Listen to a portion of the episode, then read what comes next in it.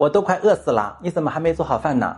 快了，快了，马上好了，你先洗手，喝杯水，休息一下。我那件灰色的格子衬衣你熨好了吗？我今天开会要穿。对不起，对不起，老公，我忘了，今天太忙了，我下次一定注意，你不要生气，好不好？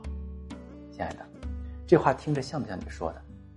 明明你上班也非常辛苦，为什么还要一味的伺候他，讨好你的老公呢？你到底在怕什么？如果你不做，他会怎么样？骂你一顿，还是跟你离婚？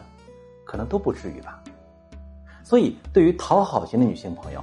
本质上就是恐惧，不敢面对真实的自己，不敢表达自己真正的需求，一味的呀迎合别人来转移现状。你通过讨好他来证明你的存在价值，可是你心里真的舒服吗？你的问题解决了吗？你开心吗？你的自尊在哪里？我希望女性朋友能够明白，你才是生活的主角儿，完全没必要那么累。如果一个男人整天对你情绪勒索，要求你干这干那。你完全可以通过正确的方法反抗，让他改变。